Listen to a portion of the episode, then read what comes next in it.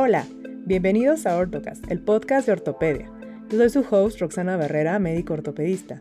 En este episodio hablaremos de un elemento que forma parte fundamental de la salud, que además es un derecho humano y parte esencial para el adecuado desarrollo de los individuos con su entorno, la salud mental. Hablaremos de su definición, qué medidas podemos tomar para mantenerla, qué datos de alarma podemos encontrar que la pongan en peligro y de los que se encuentran en nuestro entorno, y qué podemos hacer cuando alguien necesite ayuda. La invitada del episodio es la doctora Elida Paola Pedraza Romero. Estudió medicina en la Universidad de Anáhuac de México. Realizó la especialidad de psiquiatría en el Hospital Español en la Ciudad de México, avalada por la UNAM. Realizó la maestría en psico-oncología por el Instituto Nacional de Psico-Oncología y desde 2018 forma parte de la unidad de psiquiatría del Hospital Español de México. Se ha involucrado en la enseñanza tanto en pregrado como posgrado y forman parte fundamental en el tratamiento de pacientes con trastornos afectivos y realiza acompañamiento de pacientes con cáncer. Escuchemos la entrevista.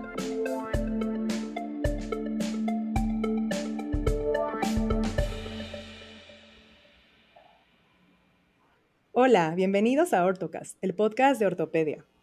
En esta ocasión vamos a hablar de un tema que es que se habla ya mucho en la actualidad, que es la salud mental. Y ustedes dirán, ¿qué tiene que ver con ortopedia? Pues justo es lo que vamos a descubrir en este episodio. La invitada del episodio es algo muy curioso porque es una doctora, una compañera que conocí desde la preparatoria en, el área 2 y hace muchos años que ya no la veía, ¿no? No sabía nada de ella y pues la reencontré por las redes sociales. Y justo el tema lo pensé porque un día estaba pensando en ella, así, tal cual, estaba como soñando despierta y dije, creo que tenemos que hablar con ella de algo, o sea, quiero hablar con ella de algo y, empecé, y pensé en la salud mental. Y creo que es algo muy interesante. Entonces ahorita vamos a ver qué nos va a decir ella, qué tips nos puede dar para tener una mejor salud mental. También vamos a hablar de qué podemos hacer también por los pacientes que vemos al día a día. Y, y, pues todo, ¿no? Que, no, que tenga que ver con nuestra vida cotidiana, que no nos afecte, que pues vamos a ver, no vamos a descubrir, ¿ok? Entonces, pues le damos la bienvenida a la doctora Paola. Estoy muy contenta de volverte a encontrar por acá y muy contenta de poder compartir eh, este momento contigo. Muchas gracias por la invitación. Yo también estoy muy contenta de poderme unir a tu podcast y nada, contenta de poder compartir diferentes cosas con tu público. Pues muchas gracias, Paola. Y pues vamos a empezar como siempre lo hacemos con todos los invitados del episodio, que en su mayoría son ortopedistas, aunque ya hemos tenido algunos de otras especialidades, que también es lo que yo quiero, también hablar de otros temas asociados a ortopedia. Y siempre, bueno, la primera pregunta es, eh, pues tú estás en un campo, pues, eh, distinto a lo que nosotros hacemos en general, el grosso, ¿no? De la gente que me escucha. Y pues queremos que nos cuentes, ¿no? ¿Cómo, eh, por qué psiquiatría? ¿Cómo llegaste hasta este punto? Bueno, mi primer contacto con la psiquiatría fue en la universidad, en el pregrado, cuando tomé la materia de psiquiatría en un hospital que se llama Clínica San Rafael, que creo que ya está cerrado.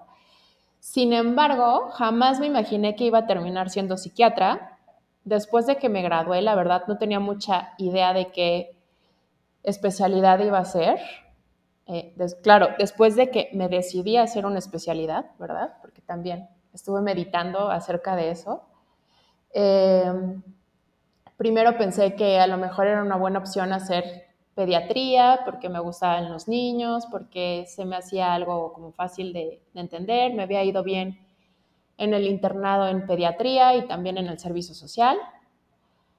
Pero después eh, en realidad cuando me puse a meditar no me veía como después de graduarme siendo pediatra y pues me tomé otro ratito para meditarlo. Eh, vengo de una familia de médicos y en ese tiempo de meditar a mi mamá la llamaron para que diera una anestesia en una terapia que se llama terapia electroconvulsiva y me dijo que por qué no la acompañaba para conocer eh, en qué consistía la terapia y pues la acompañé y me encontré con muchísimas cosas. Para empezar, eh, yo no sabía que existían las unidades de psiquiatría. como tal en un hospital privado. Eh, y tampoco sabía que existía algo como la terapia electroconvulsiva. Y me fui dando cuenta cómo las personas realmente pueden llegar a ser disfuncionales cuando tienen un trastorno mental y cómo con el tratamiento se pueden llegar a recuperar. ¿no? Entonces pude observar la recuperación de ese paciente y se me hizo algo increíble. Eh, creo que en ese tiempo a veces era eh, el tiempo, porque las cosas han evolucionado, donde se ve a la psiquiatría o se veía la psiquiatría como algo muy alejado de la medicina, tal vez, ¿no? Como psiquiatría y todo el mundo piensa en Freud y las teorías psicoanalíticas, pero la psiquiatría va muchísimo más allá de, de las teorías psicoanalíticas. Oye, y platícanos también, eh, ¿cómo fue que escogiste tu residencia? Bueno, el sitio donde lo hiciste, que nos platiques un poco del tiempo que viviste en la residencia, en el hospital en específico, porque pues también nos escucha mucha gente que son residentes. A ver qué nos puedes platicar. Ok, bueno, para empezar, eh, en el tiempo en el que hice el examen nacional de residencias, no había tantas plazas para psiquiatría. Me parece que ese, año habían ofertado como 100 plazas. Eh, pues una vez que pasé el examen, eh, entre mis opciones estaba el incorporarme a un, a un hospital privado, porque siempre mi objetivo había sido trabajar en la práctica privada y el Hospital Español es de los pocos hospitales en, en la República Mexicana que dentro de un hospital general tienen una unidad de psiquiatría. Eh, entonces, eso te permite pues adentrarte como tal en el mundo de la psiquiatría, conocer los trastornos mentales, eh, aprender a hacer la semiología llegar a los diagnósticos y además el hecho de que esté en un hospital general también te permite seguir teniendo contacto con otras especialidades y ver a pacientes que tienen otras enfermedades médicas y que por algún motivo también tienen algún trastorno mental. Entonces, para mí por eso siempre el Hospital Español fue el hospital ideal para hacer mi residencia.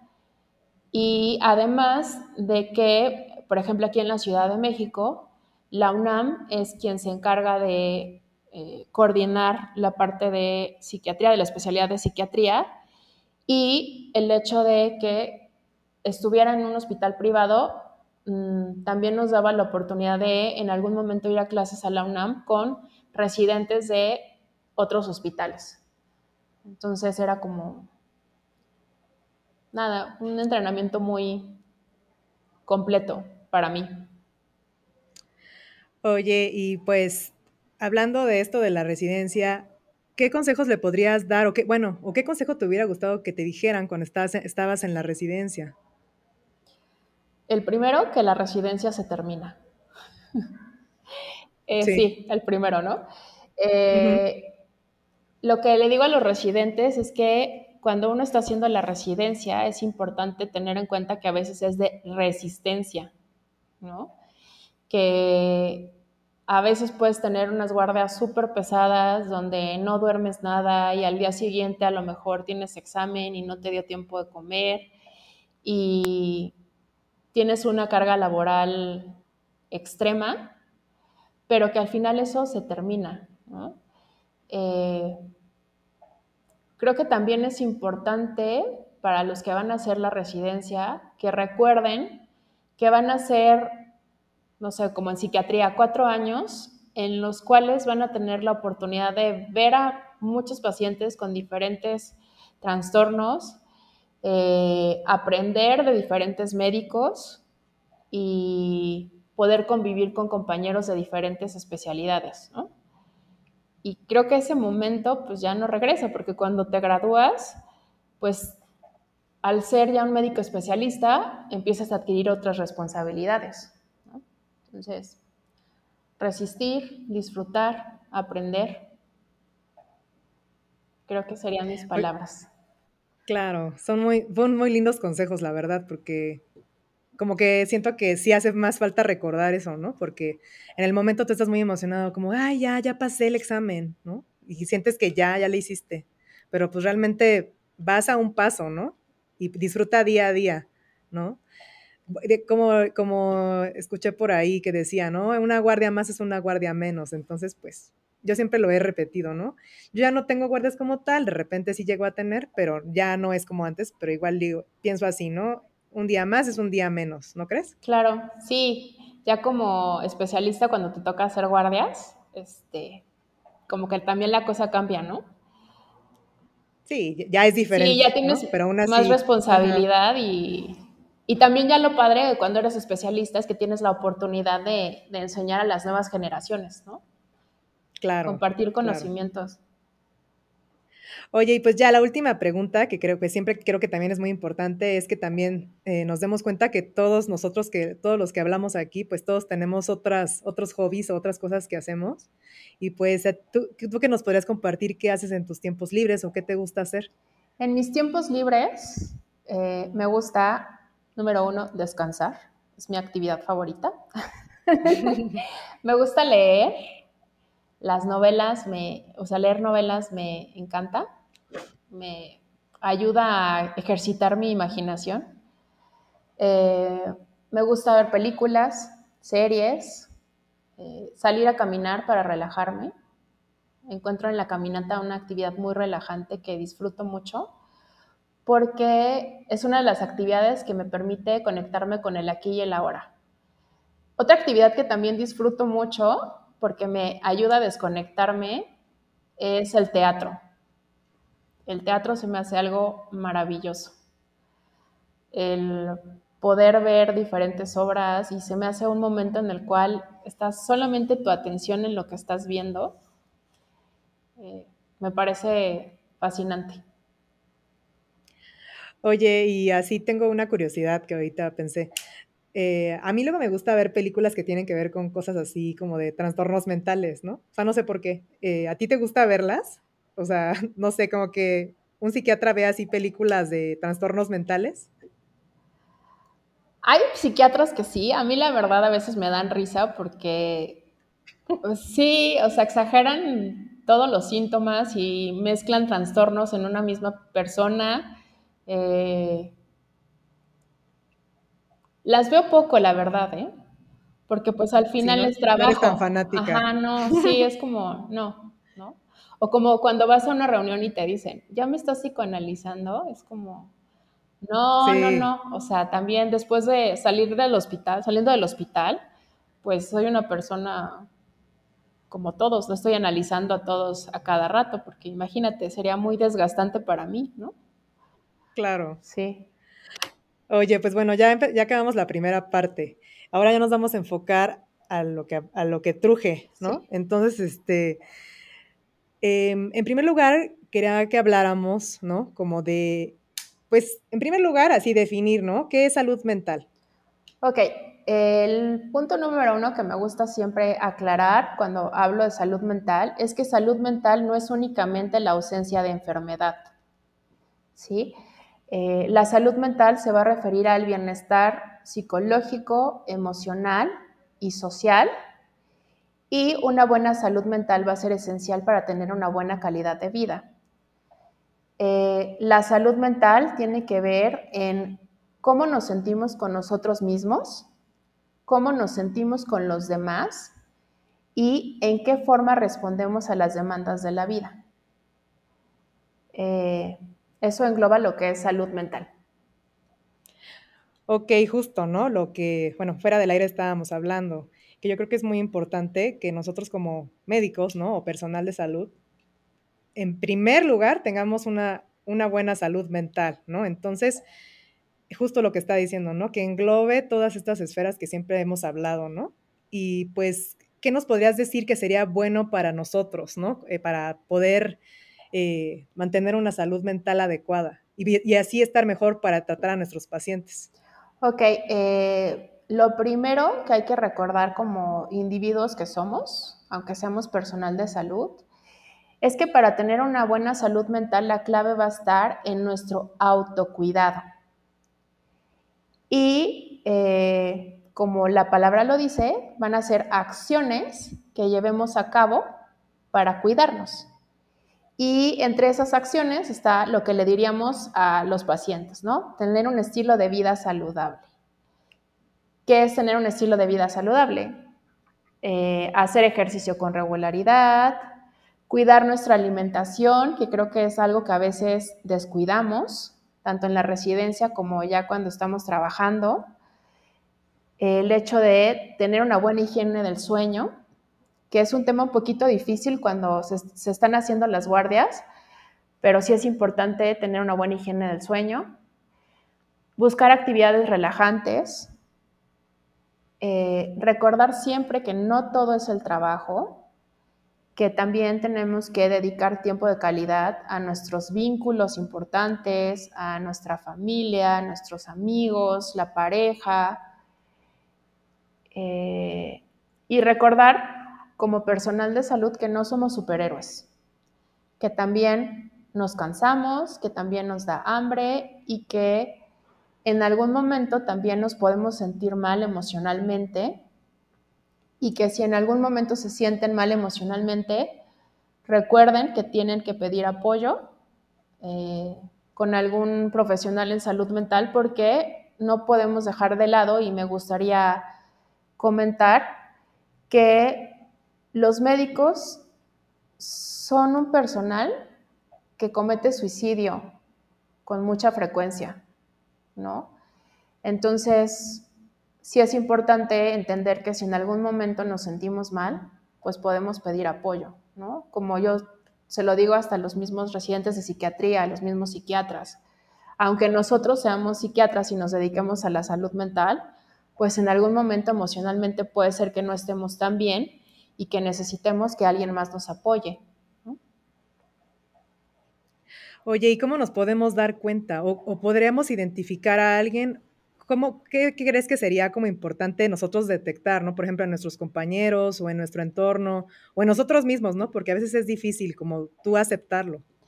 Pues en nosotros mismos puede ser eh, algunos datos de alarma, como por ejemplo cuando empezamos a tener una sensación de falta de energía, que se puede asociar a alteraciones en el patrón del sueño, ¿no? Eh, cuando de pronto nos damos cuenta que estamos teniendo cambios en el apetito, que nos cuesta trabajo concentrarnos, poner atención, hacer las actividades de la vida diaria nos cuesta como un poquito más de lo habitual, ¿no? Nos, es más difícil. Cuando empezamos a tener apatía, ¿no? Eh, cuando nos empezamos a sentir desesperanzados o cuando llegan a nuestra mente muchos pensamientos negativos o muchos pensamientos catastróficos, eso hablaría de que emocionalmente no estamos tan bien y tal vez necesitemos que eh, alguien nos valore, ¿no? Ya sea un psicólogo o un psiquiatra.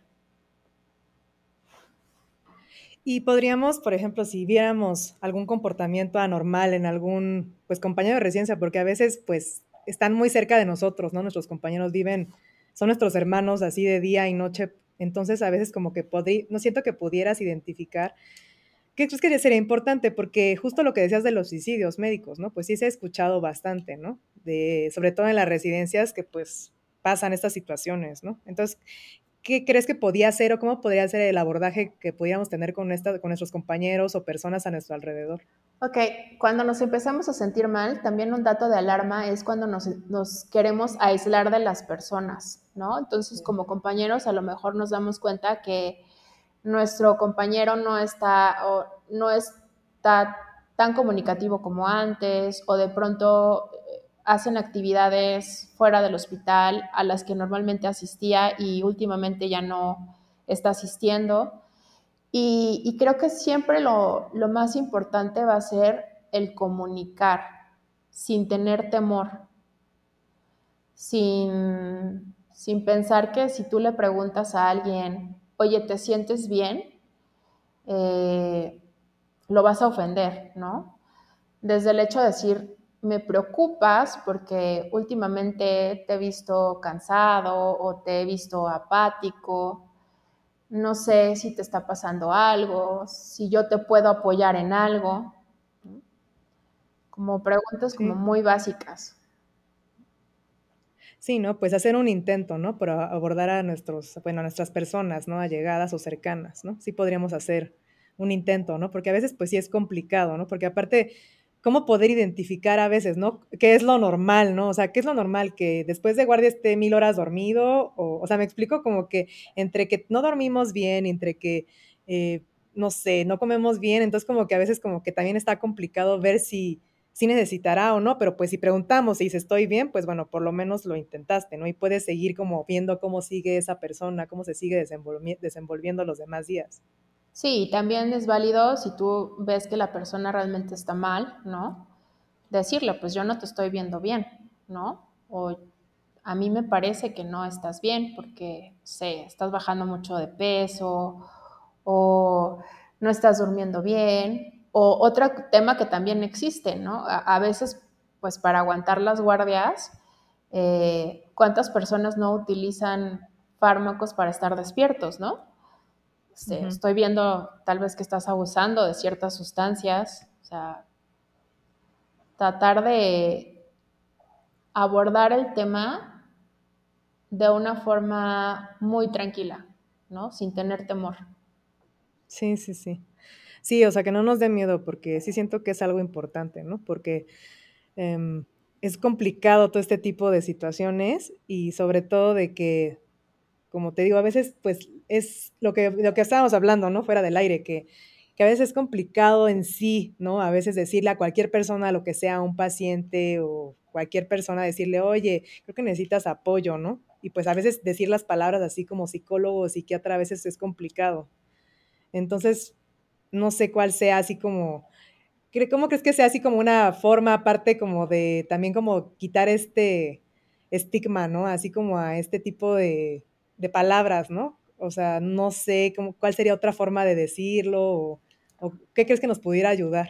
Ah, no sé si existe otra forma de decirlo. Eh, creo yo que hay que ir quitando el, tabú y el estigma hacia los trastornos mentales, hacia los especialistas en salud mental, ¿no? Eh, ¿A cuántos no les dices tienes que ir al psiquiatra y luego, luego te, dicen es que no, pero ¿por qué? Si yo no estoy loco, ¿no? O todo lo tengo bajo control, ¿no?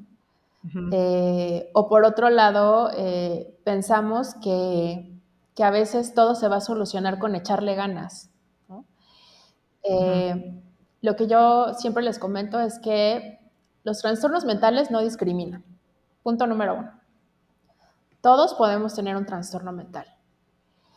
Lo siguiente es que pues existen personas especialistas en detectarlos. Porque sí se necesita un especialista, porque como no es algo que puedas tú ver, ¿no? No es como, no sé, le voy a tomar una radiografía para para ver cómo está su mente. Eh, hay que estar como analizando, hablando con la persona para obtener diferentes síntomas y ver si tiene un trastorno mental o no. Eh, y yo siempre les digo, por ejemplo, cuando me preguntan, ¿qué es mejor un psicólogo o un psiquiatra? Y yo, mi respuesta es, cualquiera de las dos opciones es la adecuada si vas a buscar ayuda. Ok. Eh, el hecho de que tú ya te decidas a buscar ayuda es un paso muy, muy importante. Y la otra cosa que se, se piensa es que eh, a veces los psiquiatras sobrediagnostican, ¿no? O todo lo ven como patológico. No, cuando la realidad no es esa, ¿no? Eh, nosotros analizamos cada caso para, para valorar si se necesita tratamiento farmacológico o la persona solo necesita tratamiento psicológico, ¿no? Y eh, lo que yo siempre he, pensado es que, pues en realidad es bien difícil que nosotros, por ejemplo, en la escuela, no sé, en la primaria o en, nuestras épocas, nos hayan enseñado a gestionar nuestra emoción, ¿no?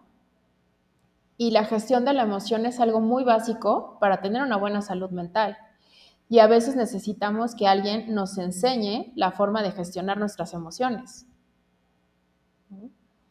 Sí, justo. O sea, creo que ahora, bueno, yo soy mamá y justo en esto de la crianza respetuosa, estoy un poco ahí involucrada en este tema y, y sobre todo hablan de eso, ¿no? De que, como dices tú, los expresar nuestros sentimientos también muchas veces fueron reprimidos, ¿no? O no los podías expresar porque, pues no sé, por cierto educación o tapujo o lo que sea, ¿no? Entonces, no puedes, por ejemplo, decir, como dices, ¿no? Decir, pues es que estoy triste, es que me siento deprimido, ¿no? Porque, pues, ¿cómo, ¿cómo es de que eres un residente de primer año, que pasaste el examen nacional entre tantas personas y cómo es que ahora estoy triste, ¿no? Entonces así de, no, yo no puedo expresarlo porque pues van a ver que soy débil o X, ¿no? Entonces, desde niños, pues siento que es muy importante, ¿no? Pues no soy especialista en nada, pero pues con mi niño yo ahora veo eso, ¿no? Como que quiero que él exprese sus sentimientos, porque sí es, como dices tú, es el inicio, ¿no? Para poder saber qué está bien o qué está mal, identificarlo. Sí, y, por ejemplo, en, este, en esta parte de las emociones, ¿no? A veces nos enseñaban que había emociones positivas y negativas.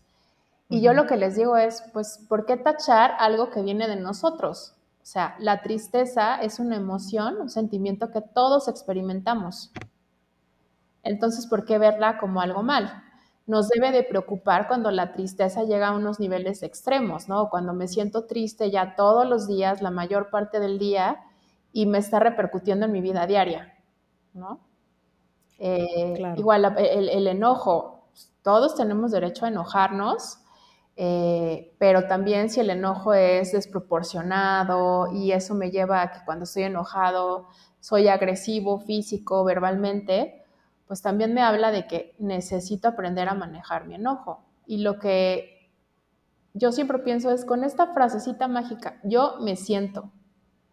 Yo me siento triste, me siento preocupado, me siento cansado, me siento sobrepasado.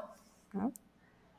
expresarlo no tiene nada de malo, al contrario, te puede ayudar muchísimo a liberarte y, a seguir adelante. O sea, e, esta sobreexigencia a veces a la que se entra en, la residencia, ¿no?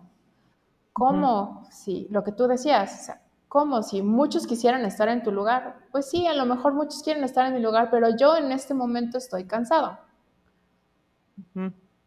Y no tiene nada de malo. Exacto, está bien, ¿no? Está, está bien sentirse mal. Pues claro, porque eso te habla de que a lo mejor necesitas descansar un rato, eh, dormir mejor y vas a recobrar las pilas que necesitas para seguir adelante. Claro.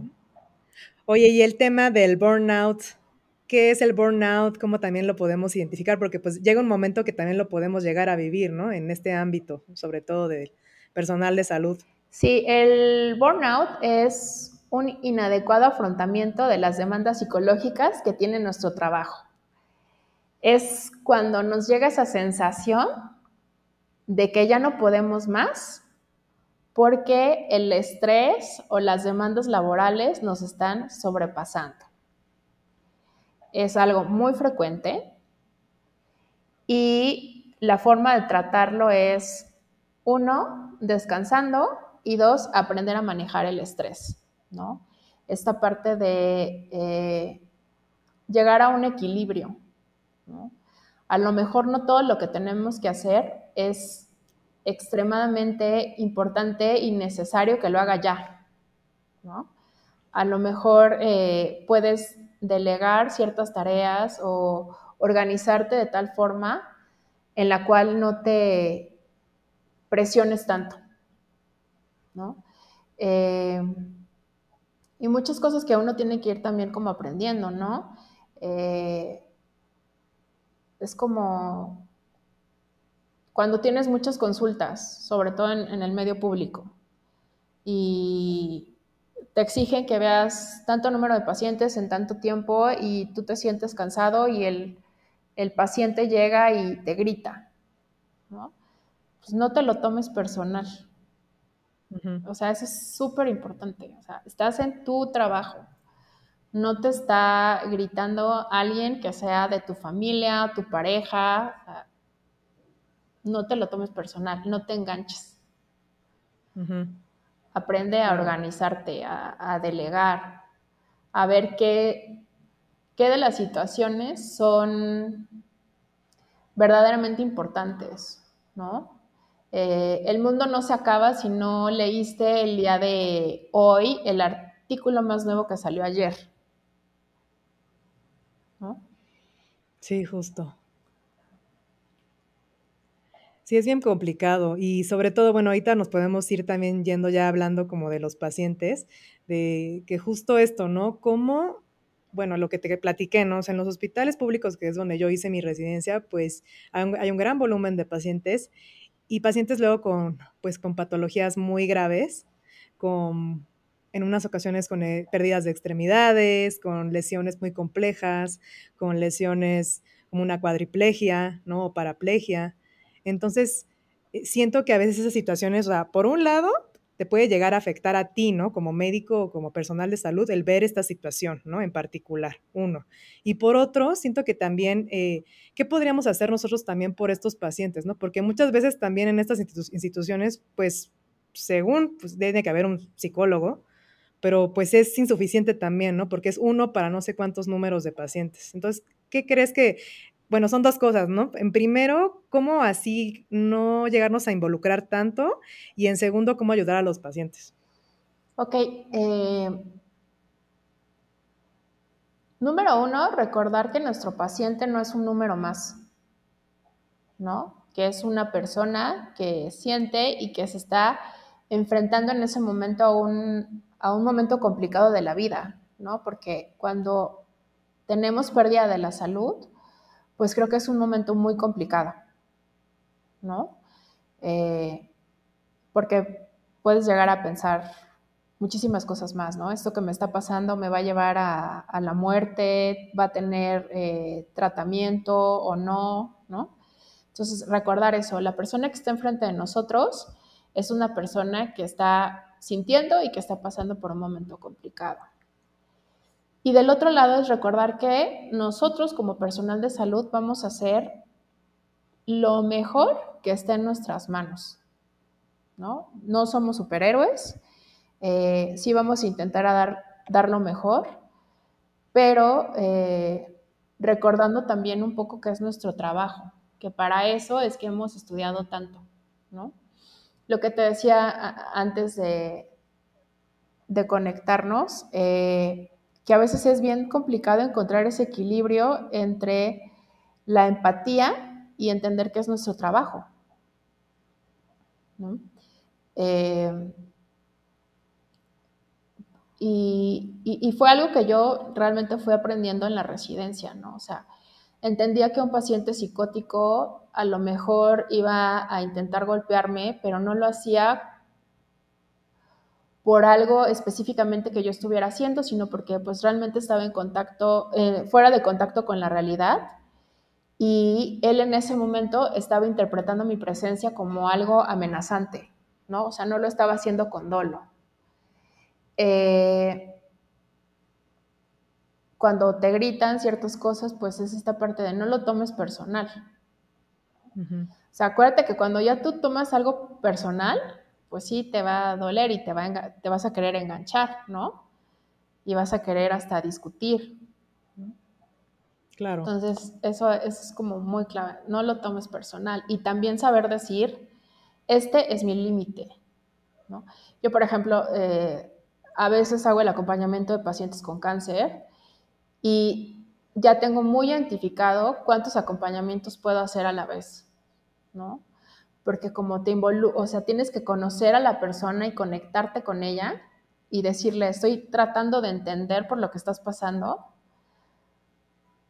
Mm, intento no, no rebasar mi límite, porque sé que al final si yo lo rebaso, no voy a terminar de hacer bien mi trabajo.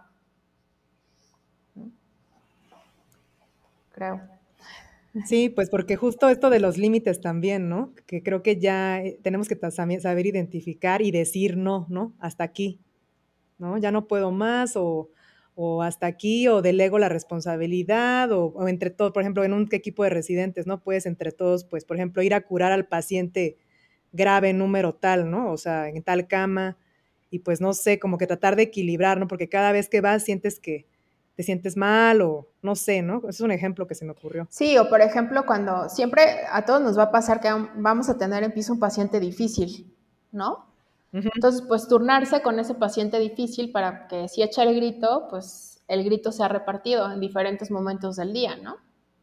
Exacto. Y a lo mejor eh, ese paciente difícil con alguno del equipo se va a llevar un poco mejor.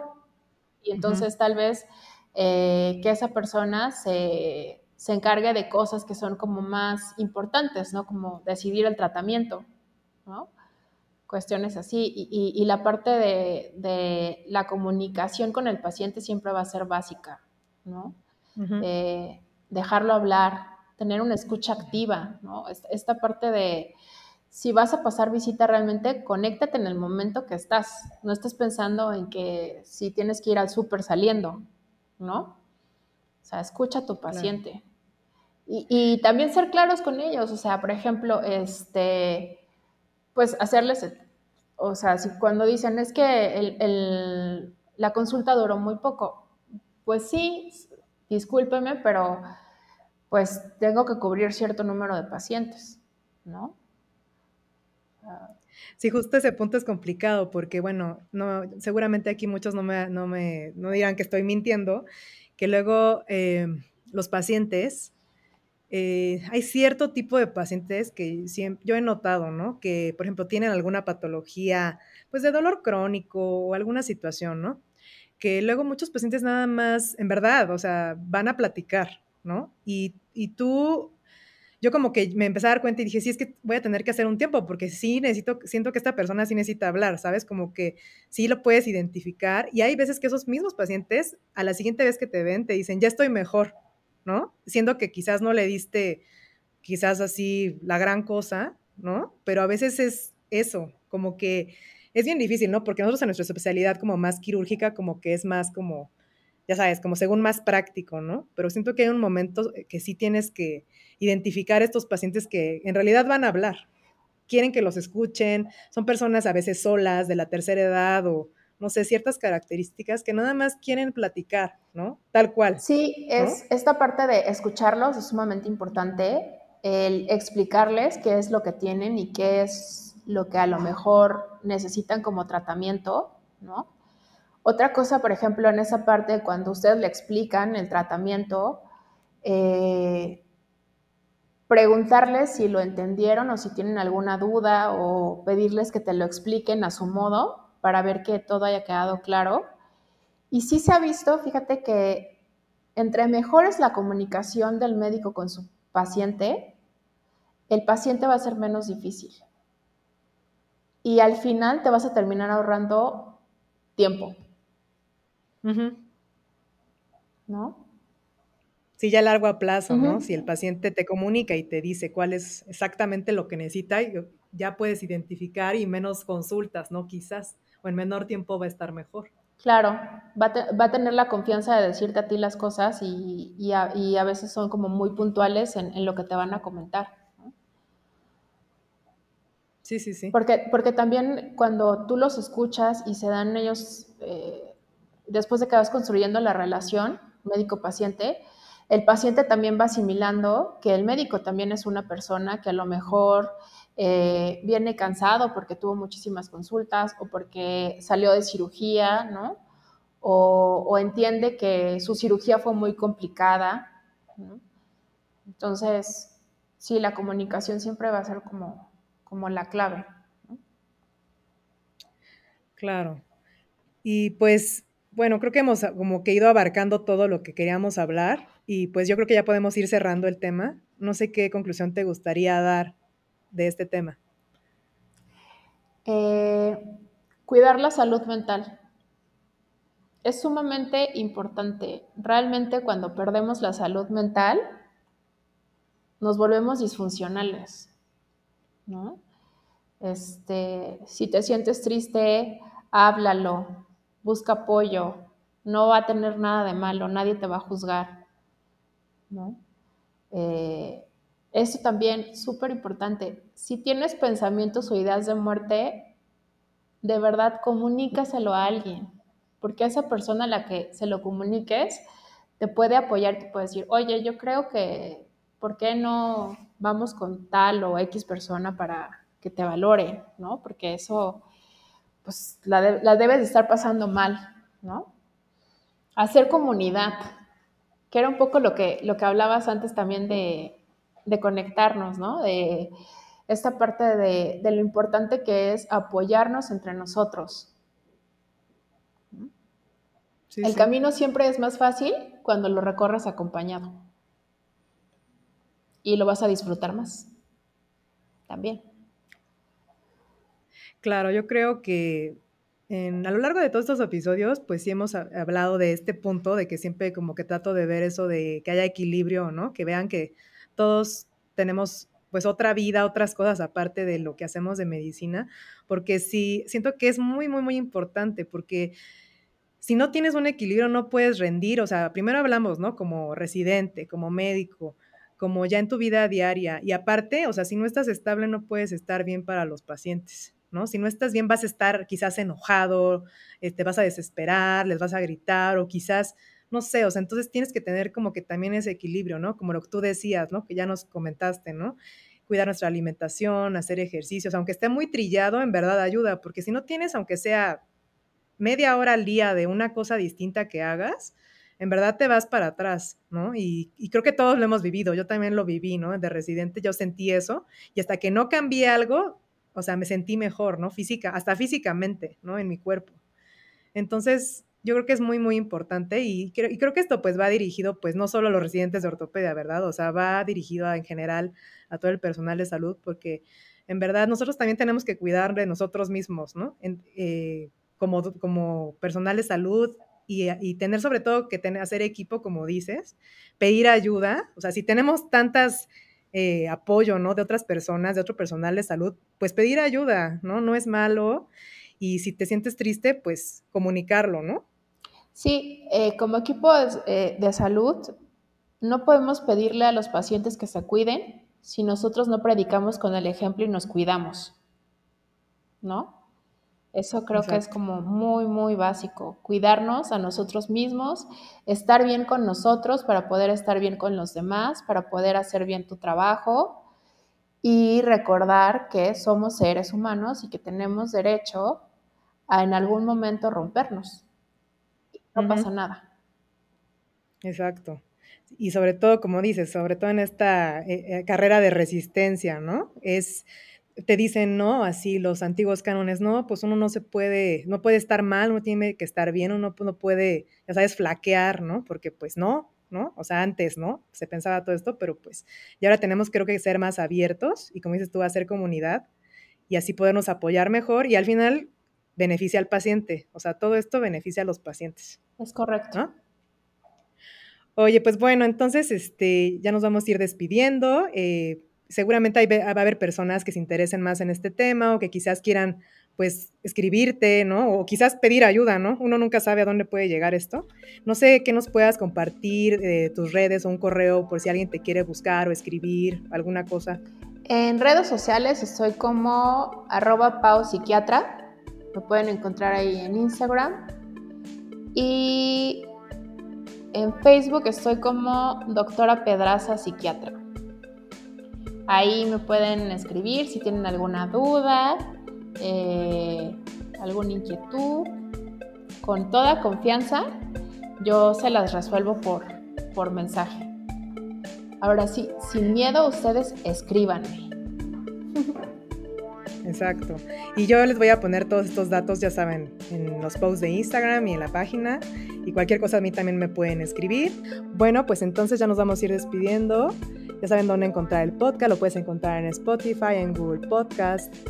Y por favor sigan mi cuenta de Instagram en arroba ortocastnet y recuerden que tengo mi página de internet que es www.ortocast.net. Ya saben que ahí tienen la información de todos y cada uno de los episodios y pues ahora vamos a tener la información de la doctora Paola y estoy muy contenta de terminar este tema. Espero que pues llegue así muchas personas y espero que les guste.